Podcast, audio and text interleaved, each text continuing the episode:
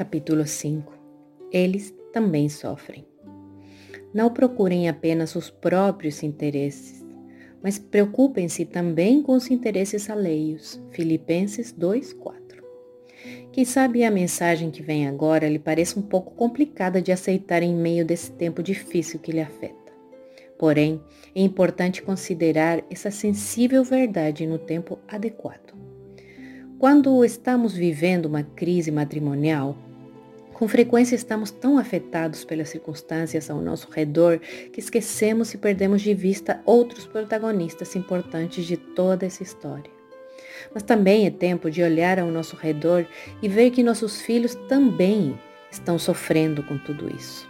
Eles têm sido os receptores passivos de toda a dor, da aflição, da insegurança e da desesperança que vocês têm vivido nesse último tempo. Talvez você não tenha tido forças para pensar neles, mas eles estão aí, recebendo tudo que vocês estão expondo. Eles têm escutado conversas, têm visto caras, têm escutado os silêncios entre aspas e têm visualizado o futuro incerto que lhes espera após esta crise. Não os deixe de lado. Não pense que depois se ocupará deles. Não os use para que sejam mediadores entre a tensão de vocês dois. Não pense que são maduros o suficiente para escutar toda a sua amargura e a sua dor. Não creia que eles conseguirão ser juízes imparciais diante de tudo o que está acontecendo. Não, eles não podem ser esquecidos, nem deixados de lado. Guarde o coração deles em meio a essa crise. Pense na restauração e perceba que é melhor que eles não participem de toda essa dor, que vocês estão experimentando nesse tempo de crise e separação. Escute a sabedoria da palavra de Deus em Filipenses, que diz que não olhemos só pelos nossos interesses. Não os deixemos de lado, não os ignoremos. Pensemos em seus corações e decidamos poupar-lhes uma grande parcela de dor que, quem sabe, não saberiam administrar.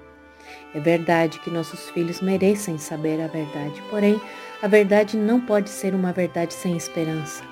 Se a separação já aconteceu, eles terão de saber.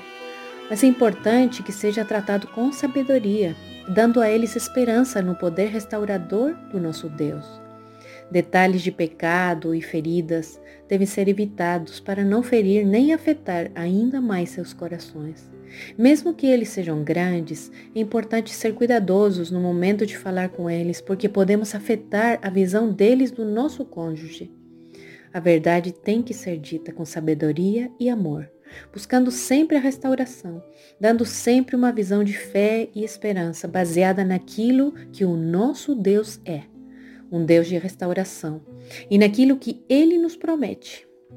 Por outro lado, não deixe que a crise o deixe cegado e lhe impeça ver que há mais pessoas que estão sendo afetadas com tudo isso, e eles são os seus parentes próximos e amigos.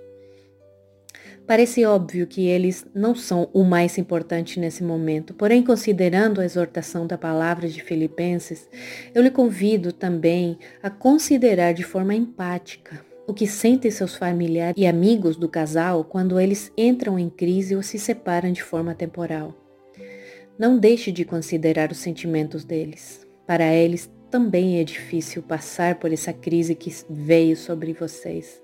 A maioria ama vocês dois e não sabe muitas vezes a quem deve lealdade nós também temos a tendência a exigir uma certa postura da parte deles, argumentando que a nossa parte é a mais afetada.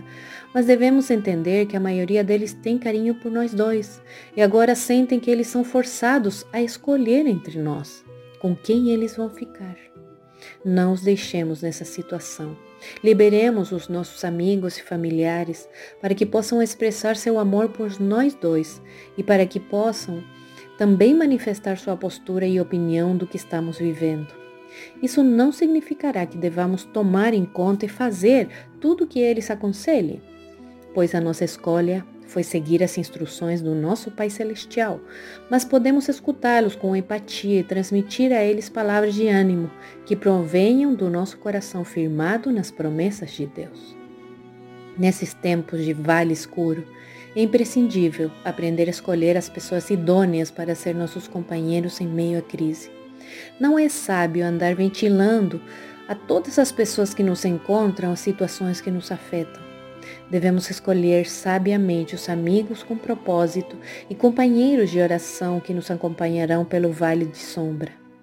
Peça ao Senhor que lhe rodeie de pessoas sábias, pessoas idôneas que lhe ajudem e fortaleçam no propósito de restaurar seu casamento. Afaste-se de pessoas tóxicas que o levem a guardar rancor ou envenenar a sua alma contra o seu cônjuge.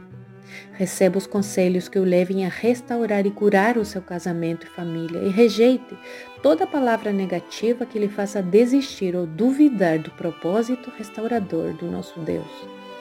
Minha oração por você é que Deus lhe dê essas pessoas idôneas que lhe acompanhem e lhe acolham com sabedoria e amor durante esse tempo.